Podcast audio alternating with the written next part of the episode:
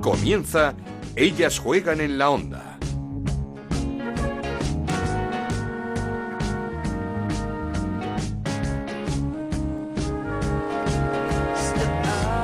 Bienvenidos una semana más a Ellas Juegan, este podcast de Onda Cero que dedicamos al fútbol femenino. Nos podéis encontrar cada semana en ondacero.es y en nuestra cuenta de Twitter en arroba Ellas Juegan OCR. Semana importante, semana esperemos definitiva para esa firma del convenio colectivo. Rubén Alcaine, presidente de la Asociación de Clubes, anunció que se firma esta semana, que se hace esta semana, sí o sí, que el documento está redactado y que los sindicatos están de acuerdo. Alcaine, junto con Miguel Cardenal en nombre de MediaPro, presentaron el nuevo acuerdo entre los clubes y el operador televisivo por medio del cual MediaPro da 100.000 euros más a cada uno de los 12 clubes de la asociación para poder firmar ese convenio colectivo tan ansiado, a cambio, sí, de los derechos audiovisuales de esos equipos para la Copa de la Reina.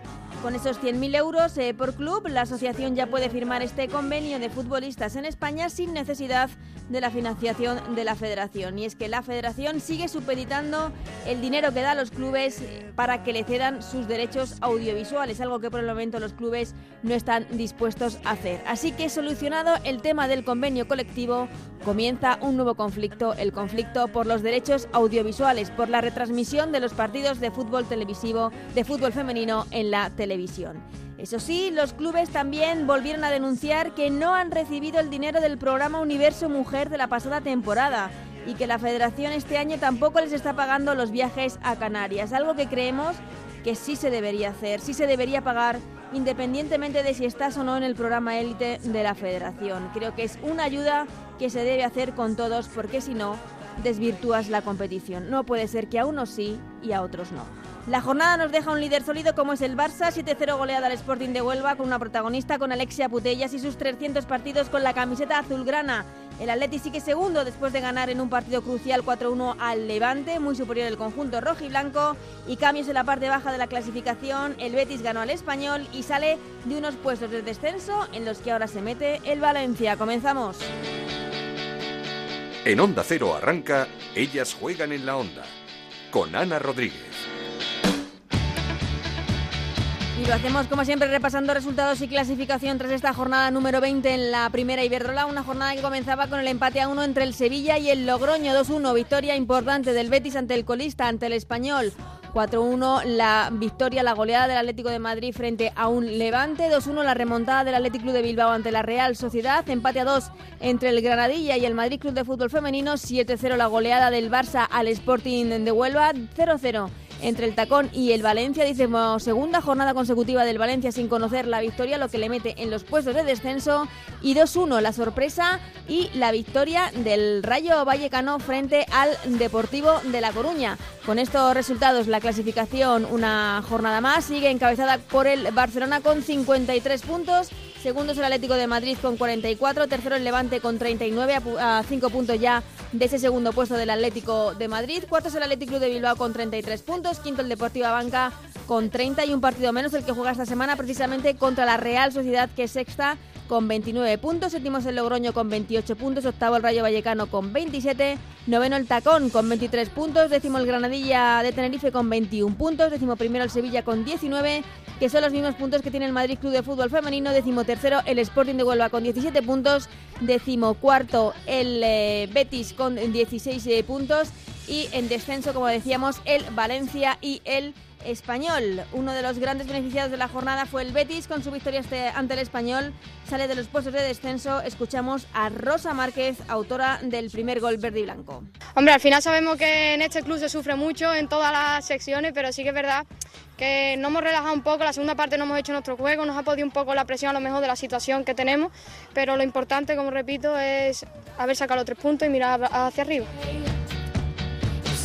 Otro equipo que cada día está jugando mejor, cada día se va alejando un poquito más de esa parte peligrosa de la clasificación es el Sevilla. No pudo pasar del empate ante el Logroño, pero volvió a dejar buenas sensaciones tras eliminar al Levante en Copa. Escuchamos a Morilla. La verdad que me voy con un sabor un poco amargo, ¿no? Porque eh, empezamos muy bien. La verdad que los primeros 15 minutos creo que, han sido espectaculares. ¿no? Hemos tenido muchísimas ocasiones que no hemos conseguido por H por B que entrasen y bueno, eso un poco nos ha condenado, ¿no? Y luego también, obviamente, el, Logroño también juega, ¿no? Sí que, es verdad que la primera parte no, ha llegado prácticamente, pero se ven con ese gol y eso ya nos, nos ha costado un poco ese marcador en contra. Lo hemos intentado, pero bueno, eh, el empate es lo único que hemos podido conseguir y nada, seguir trabajando y a pensar ya en el siguiente rival. Esto es Ellas juegan en la onda, el podcast de Onda Cero, en el que te contamos todo lo que pasa en el fútbol femenino.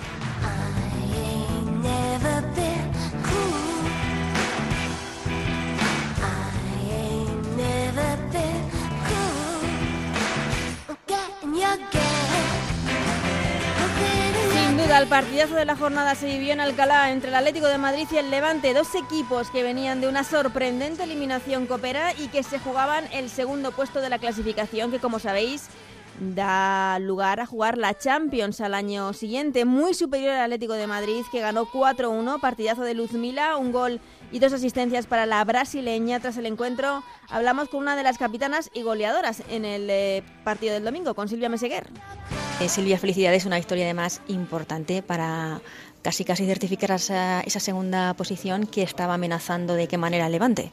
Sí, hoy la verdad es que era un partido muy importante para nosotros, no solo por la segunda plaza, sino por la dinámica que llevamos después de haber sido eliminados de la Supercopa y de la Copa de la, de la Reina y queríamos recuperar esas buenas sensaciones y sobre todo tener ese acierto de, de cara a gol que nos faltó el otro día contra el Betis. Mm. Además, eh, con una de las eh, mejores versiones del Atlético de Madrid hoy, no sé si es uno de vuestros mejores partidos esta temporada.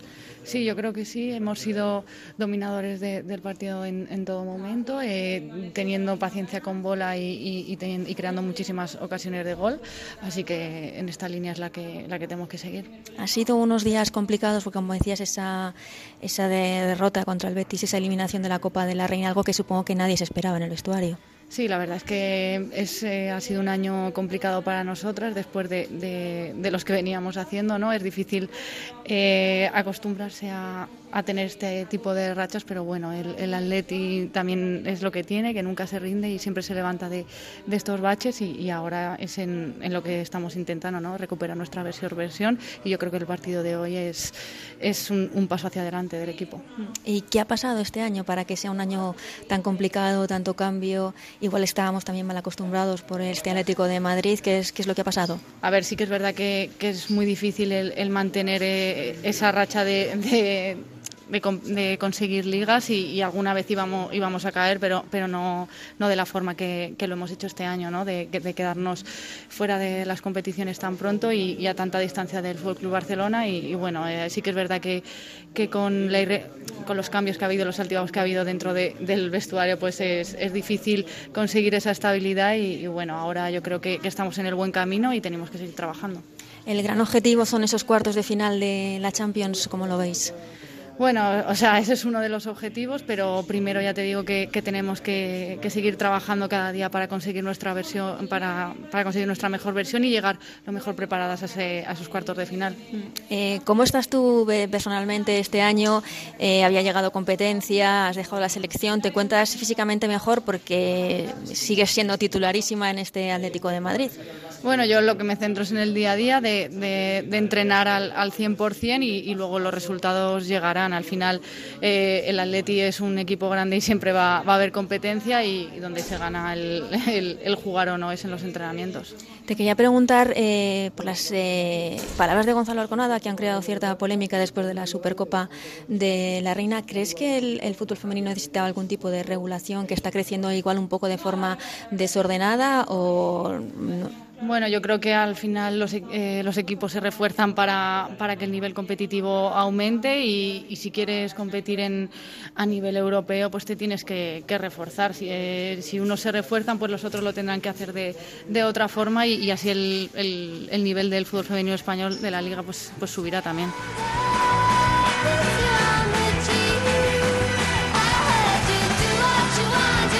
Una grande siempre, tanto dentro como fuera del campo, Silvia Meseguer, que seguro la echamos eh, mucho de menos en la selección. Eh, también escuchamos a María Pri, la entrenadora del Levante, siempre sincera, siempre honesta, reconociendo que su equipo está pasando por un bache, que anímicamente la derrota ante la Real Sociedad en la Supercopa les hizo mucho daño, pero segura de que van a pelear por ese segundo puesto hasta el final. Está claro que ahora mismo todo lo vemos negro porque venimos de no pasar a la final de la Supercopa, venimos de que nos elimine el Sevilla en la Copa de la Reina y hoy era un partido importante y, lo perdemos. Pero creo que si algo también ha demostrado todas las jugadoras es que en los momentos complicados también nos hemos sabido reponer de, las adversidades. No empezamos bien la liga. Eh, fueron situaciones duras, pero el equipo se supo reponer ante todo y no dudo en que todos, con, ayuda de todos, con trabajo de todos, esfuerzo de todos, nos repondremos de, esta situación, de, este bache que, estamos pasando en cuanto a resultados y en ocasiones incluso hasta juego, porque parece que ahora se pierde la confianza en nuestro equipo. Pero hasta los momentos complicados que pasamos al principio de temporada nos, nos dio más fuerza, si cabe, para demostrar que el Levante iba a estar peleando hasta final. Son cinco puntos que nos saca el Atlético de Madrid y nosotros vamos a estar dando guerra hasta, hasta el final, hasta que termine la competición, centrarnos mucho en, todos, los, en todos los rivales, las, las nueve jornadas que, que nos quedan por delante. Son 27 puntos, Así que, hay que, hay que darlo todo. Para nosotros está a muy buen nivel y espera también que el Atlético de Madrid pueda pinchar en cualquier momento.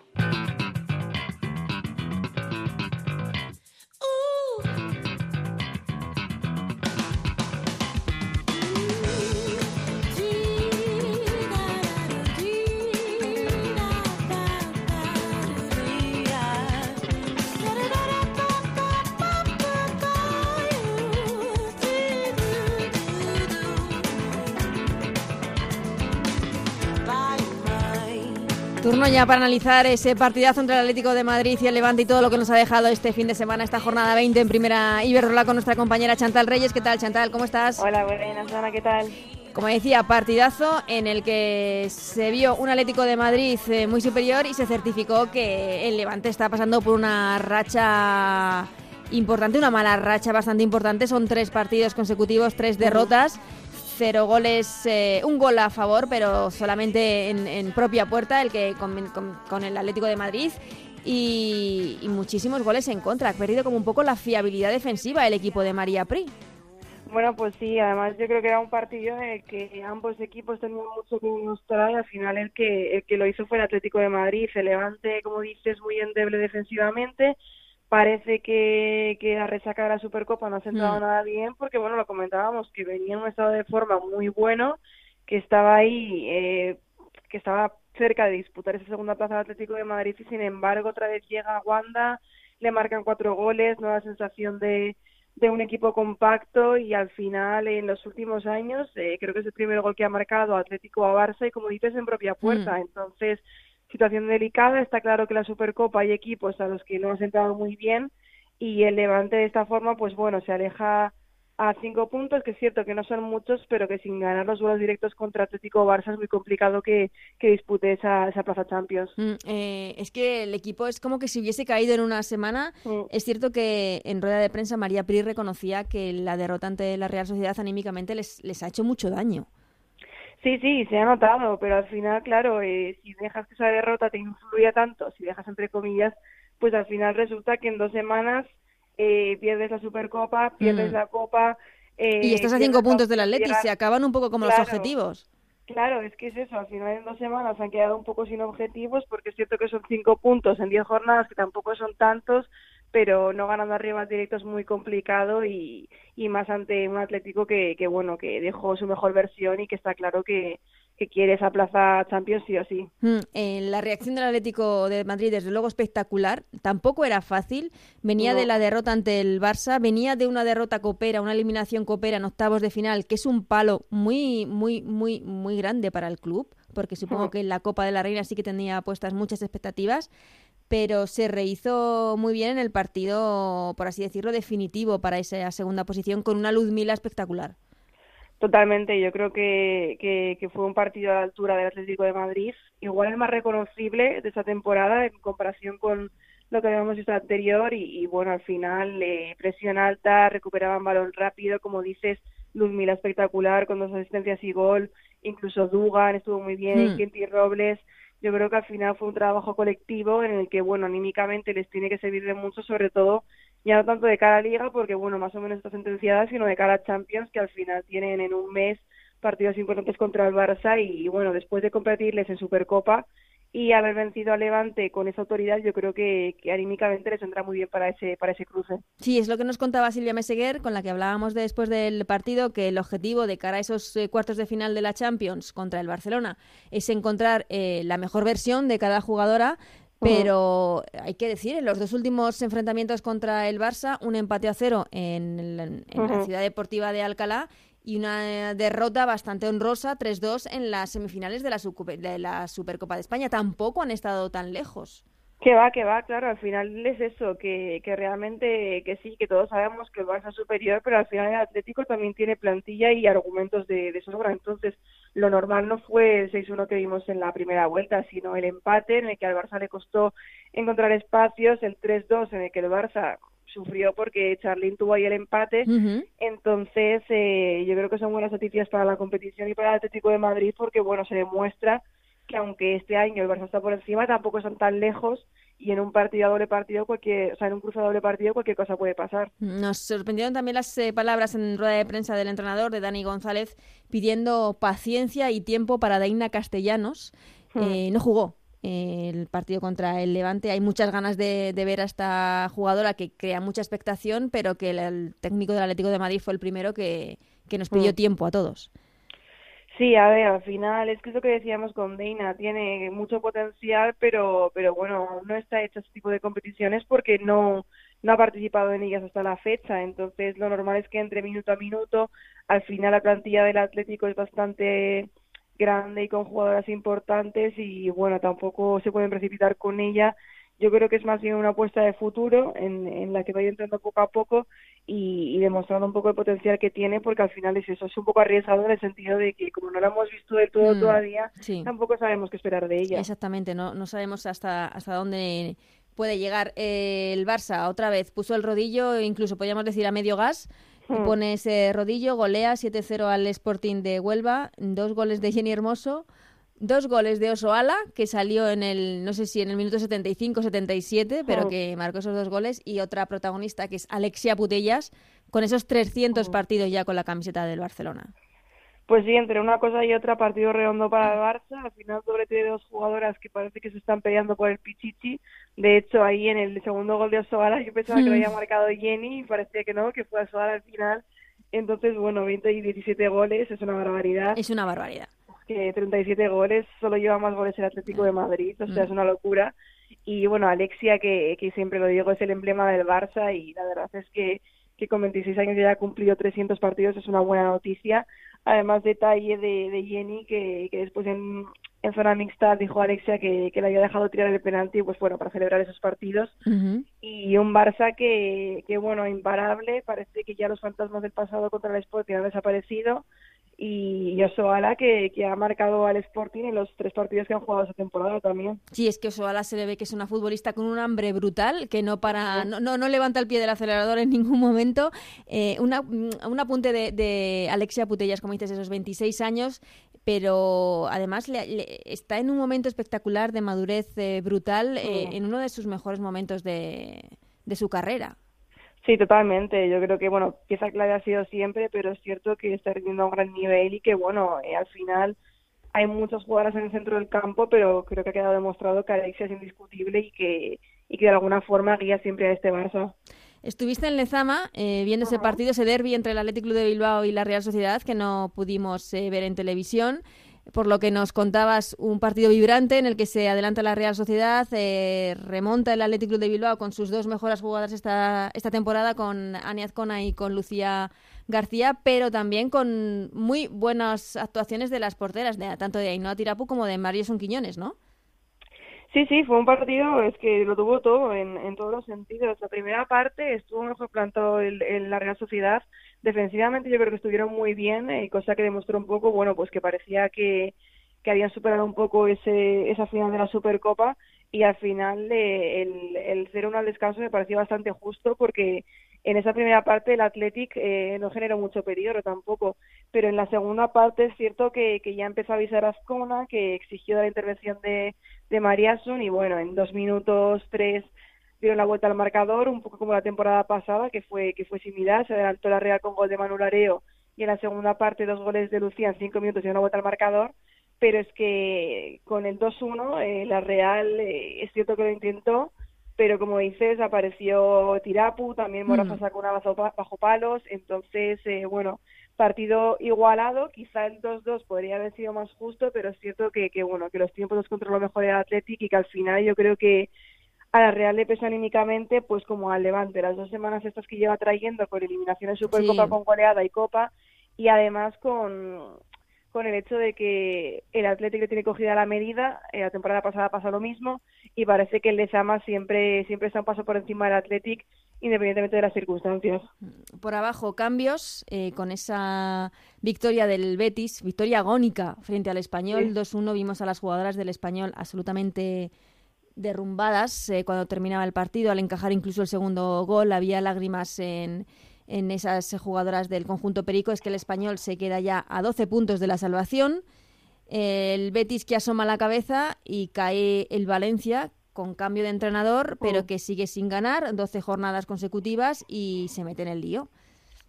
Bueno, el español yo creo que al final lloraba porque saben que es prácticamente imposible, al final son 12 puntos. Es que no has ganado ningún partido todavía esta temporada. Claro, y tienes que ganar mínimo 4 para igualar los 16, pero dando por hecho que, que ni Valencia ni Betis suman más. Entonces, aunque queden 10 partidos, es muy complicado y al final yo creo que, que se ven ya como, como algo imposible.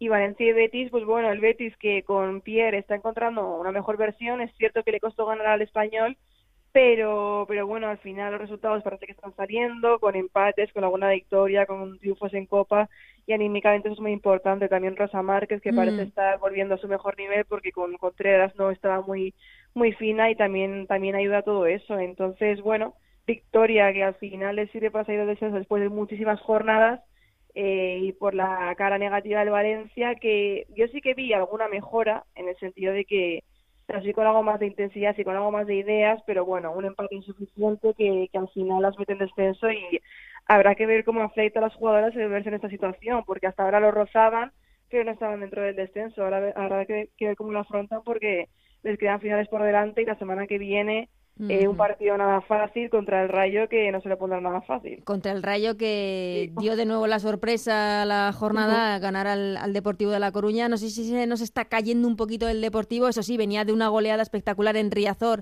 eh, para eliminar precisamente al Valencia en la Copa y un Deportivo que se va a ver en cuartos de final con el Barça. Una eliminatoria muy atractiva. Pues sí, en Liga el Depor como que ha bajado un poco el ritmo porque lleva tres derrotas consecutivas, pero bueno, creo que en cierta manera es de esperar al final. Claro, tienen esta jornada también, esta semana, el partido pendiente contra la Real Sociedad. Si vencen se ponen cuartas, pero bueno, igualmente es un temporadón y al final está claro que en algún momento habría que bajar el ritmo por, por novatas, entre mm. comillas. Y sobre el partido de Copa, eh, como dices, es un muy atractivo, pero creo que que no es el mejor rival para el Depor en el sentido de que el Depor juega al final al ataque y con el Barça dejar espacios puede salirle muy mal. Entonces, habría a mí me habría gustado que fuera el Riazor, por ejemplo, que claro. sido al revés, porque creo que ahí habría habido mm, un pelín más de igualdad, ¿sabes? Pero a jugarse en, en Barcelona ya veremos qué tal, porque porque bueno, que el Barça sabe todo el mundo, pero bueno, nunca se sabe y el Depor tiene plantilla como para para competir y sorprender. Pues hablaremos la semana que viene de esas eliminatorias de cuartos de final de la Copa de la Reina que se juegan el 25 y el 26, el miércoles y el jueves. Antes otra jornada de liga con eh, partidos importantes, sobre todo en esa parte baja de la clasificación, muy pendientes tanto del Valencia Rayo Vallecano como del eh, Athletic Club de Bilbao Betis, también un partido importante, y ese Deportiva Banca Sporting de Huelva. Lo contamos la semana que viene, Chantal. Muchísimas gracias. Un abrazo, Ana. Hey!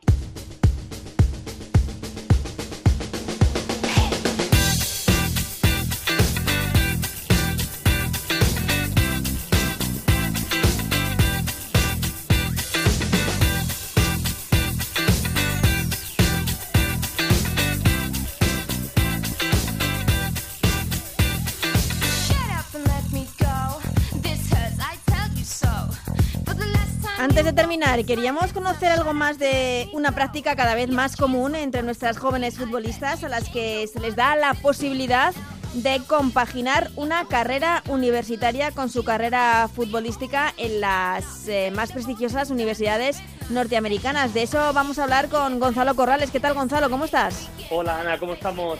Muy bien, me... encantados de hablar contigo porque creo que vamos a descubrir muchas cosas, eh, un tema muy curioso y que está de actualidad porque, eh, porque eres el fundador de AGM Sports, ¿verdad? Correcto, ya llevamos 15 años ayudando a deportistas eh, con el camino americano y bueno, las cosas siguen evolucionando y finalmente pues el fútbol femenino está cogiendo el interés y el volumen que esperábamos hace, hace unos cuantos años, con lo, con lo cual están pasando cosas muy bonitas y muy buenas. Ayudando a futbolistas, eh, a jóvenes futbolistas, a eh, la posibilidad, darles la posibilidad de estudiar y seguir con su carrera futbolista, futbolística en Estados Unidos. Correcto, bueno, hemos tenido todo tipo de deportes, el tenis siempre ha sido nuestro deporte número uno, desde hace unos cinco años el fútbol masculino ya es el deporte que más, que más trabajamos. Y en estos años el fútbol femenino ha ido pues creciendo y, ahora pues afortunadamente ya estamos trabajando con varias decenas de niñas. Eh, ¿Desde cuándo habéis visto el, boom del fútbol femenino, eh, la, demanda también de, futbolistas españolas por parte de academias y universidades americanas? Bueno, la verdad es que el fútbol femenino está muy desarrollado en Estados Unidos, el nivel en, las universidades siempre ha sido muy alto, eh, pero eran muy poquitas las chicas españolas que, que se atrevían a coger este camino. Eh, y ha sido pues un poco con, la explosión del fútbol femenino aquí en España también. Eh, hay muchas más niñas jugando, se lo creen mucho más su nivel porque tenemos un nivel deportivo muy alto y algunas de ellas eligen quedarse en España e, intentar, pues digamos, el profesionalismo y poder vivir del fútbol femenino.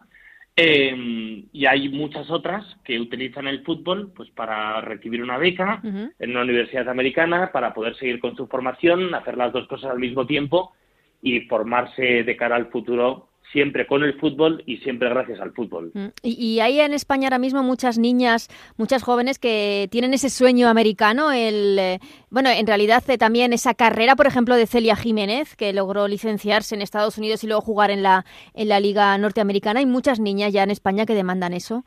Claro, bueno, al final, pues eh, ahora hay unas más de 100 jugadoras españolas por, por todo tipo de universidades americanas la inmensa mayoría de ellas van a utilizar el fútbol para poder recibir esta formación, pero algunas de ellas, la verdad es que se gradúan con 22 años. Eh, y con 22 años eh, que, han podido jugar a fútbol muchísimo, que han seguido con su desarrollo futbolístico, que son mucho mejores personas y mucho mejores jugadoras y que en el caso de Chile, en el caso de muchas otras, pues lo que deciden es intentar jugar a fútbol profesional porque ya han hecho sus deberes con respecto a la formación académica y, si lo consiguen, genial, y si no lo consiguen, pues pueden conseguir un trabajo en cualquier momento.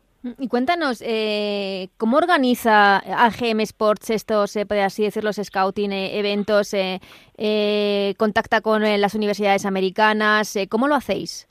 Bueno, estamos en contacto todo el día. Tenemos un, equipo de 10 personas que está hablando en todo momento con, con los entrenadores de las universidades eh, la información de las niñas, pues creamos un perfil y se lo enviamos a los entrenadores a través de, pues, de, correo electrónico, de grupos de WhatsApp o de grupos de Facebook que tenemos con ellos.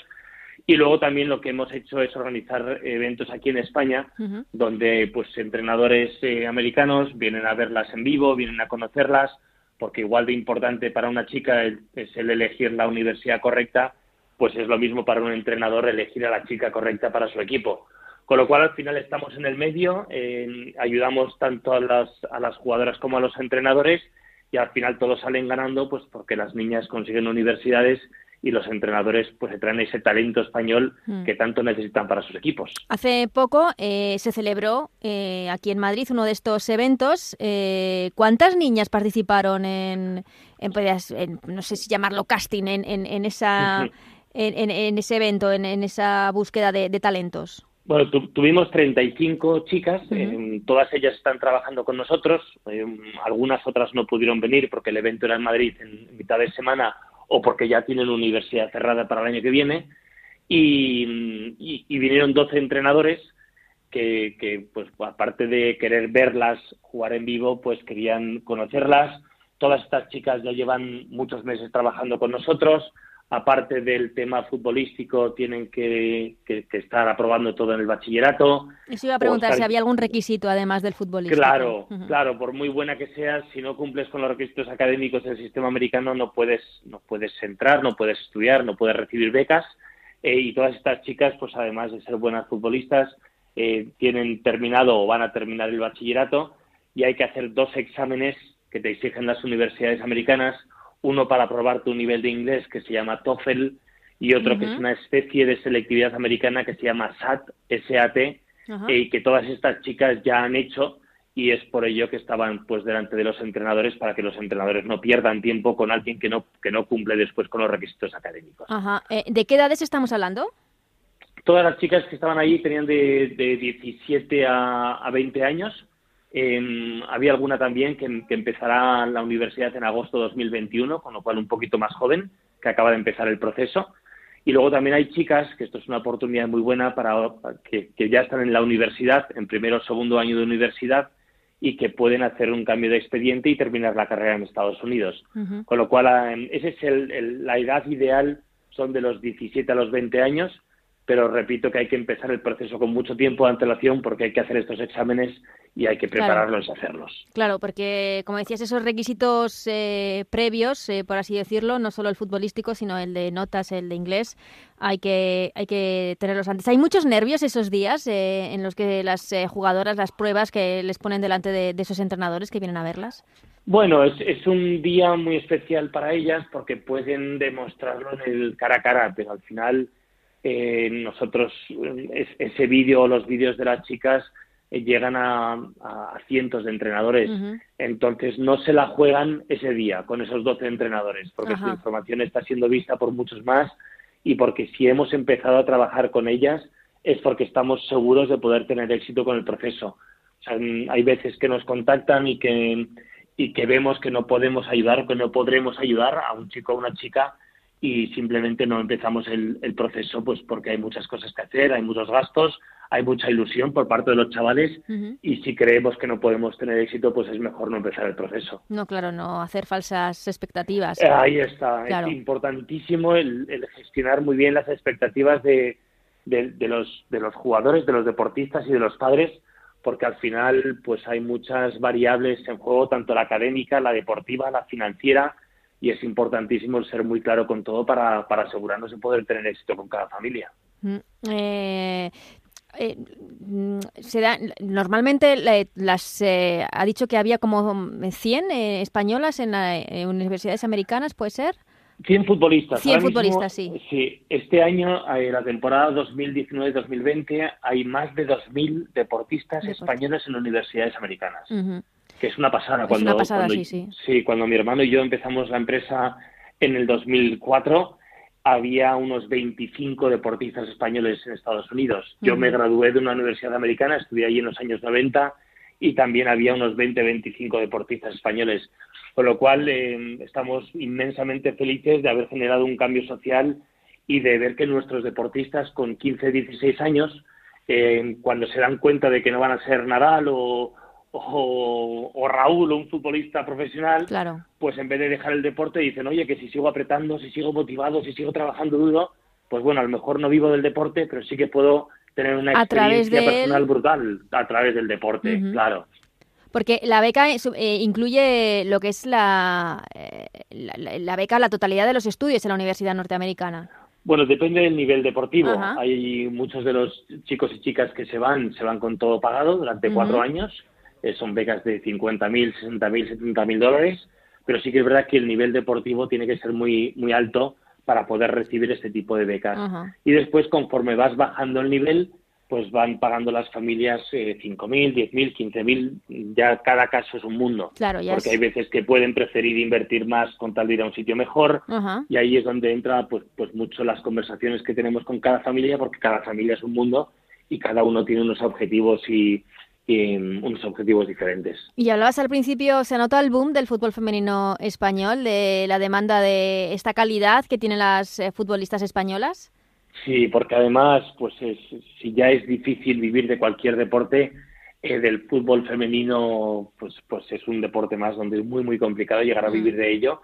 Pero claro, si gracias al fútbol puedes recibir una beca de 50.000 mil dólares al año, donde recibes una educación universitaria mientras sigues haciendo lo que más te gusta, que es jugar a fútbol, y donde hablas un inglés perfecto cuando vuelvas, donde se te abre un mundo de posibilidades laborales, entonces, pues cada vez más niñas y sobre todo más padres eh, preguntan por este tema porque, porque resulta muy, muy interesante, como es normal. No, claro, es que es una salida espectacular, como dices. Sí, sí, sí. Brutal. Es que estamos hablando de 2.000 deportistas españoles estudiando en universidades americanas, 100 eh, chicas en fútbol femenino, sí que la verdad es que me parecen cifras como para, como para tener en cuenta, sí, sí. Y, para todos estos eh, familias, padres, eh, chicos que, que, estén escuchando y que les esté interesando todo este tema, es poneros en, en, contacto con vosotros, ¿no? En AGM Sports. Sí, AGM Sports o AGM Educación, que que entren, que vean información, que nos pregunten y al menos nosotros podremos decirles si tienen el nivel correcto y las Claro, vosotros, decir, vosotros asesoráis también eh, atendiendo en cuenta a cada caso. Claro, porque pues, pues de nuevo hay muchos padres que no entienden eh, lo que es que sus hijos puedan estudiar en universidades de Estados Unidos y al final pues intentamos guiarles, educarles y decirles si pueden o no, porque a lo mejor pues la respuesta es que este camino no es el idóneo para ellos. Mm, no, no, no, claro, eh, como dices tú, no crear falsas expectativas y no engañar a nadie, es lo que hay es lo que hay y exactamente, porque luego hay decepciones y, y se juega con los sentimientos de de personas muy jóvenes, que tampoco es, lo que lo que nos gusta. Mm, como dices, la prueba los eventos que se crean no son pruebas definitivas, sino que vosotros eh, continuamente estáis mandando vídeos y documentación. Correcto. Estáis en contacto con las, eh, universidades norteamericanas. Exacto, nuestro, nuestra oficina está en, Zaragoza, somos 25 personas, tenemos oficina en Madrid y en Barcelona, y ahí vamos haciendo charlas informativas, y luego vamos haciendo también reuniones individuales con, con las familias que nos preguntan y, y el tema de los eventos, eh, pues que hacemos tres, cuatro eventos cada año donde traemos a los entrenadores, pero es una pieza más de todas las cosas que hacemos a lo largo del año. Mm. Pues Gonzalo Corrales, eh, muchísimas gracias eh, por esta charla que nos queda mucho más claro y la verdad es que nos encanta escuchar que a través del deporte se puedan conseguir becas de este tipo porque tener a tanta gente de joven estudiando en Estados Unidos gracias al deporte me parece, me parece espectacular. Es una pasada. Yo mm. digo que es la generación de deportistas mejor formada de la historia y cuando compaginas y combinas el ADN deportivo con una formación académica universitaria en Estados Unidos, creo que estos chavales dentro de 15, 20 años se van a comer el mundo mm. por esa preparación que han tenido, ese sacrificio durante tantos años con el deporte, esa habilidad de hablar inglés, entonces mm. creo que nos van a dar muchas alegrías. Esta eh, forma que tiene de trabajar las universidades en Estados Unidos no la tenemos aquí en Europa y la verdad es que es una pena. Es una pena, eh, estamos intentando hacer un pequeño cambio es muy complicado porque están a años luz y lo has dicho muy bien, no es España, es, el resto del mundo. Sí, sí, sí, no, no, no, me refiero a España. Lo has dicho genial, porque no es que sea cosa de nuestro país, sí que tenemos universidades que cada vez están haciendo más cosas. Eh, estamos intentando hacer un programa con universidades españolas para que nuestros deportistas también tengan eh, ciertos beneficios, ciertas ayudas para que puedan compatibilizar las dos cosas. Mm. Lo que pasa que allá está todo muy bien montado y llevan mm. decenas de años de historia haciendo esto. Eh, pero bueno, poco a poco a ver si conseguimos em, empezarlo y que al menos nuestros chicos no dejen el deporte ni dejen los, estudios con 18 años. Es que es que es una pena, es una pena eh, y, mm, tomamos nota de todo lo que están haciendo en Estados Unidos porque las cosas que se hacen bien eh, hay que decirlo y, así están de, de bien hechas. Gonzalo Correles, muchísimas gracias por haber atendido la llamada de Ellas Juegan. Un placer, Ana, gracias.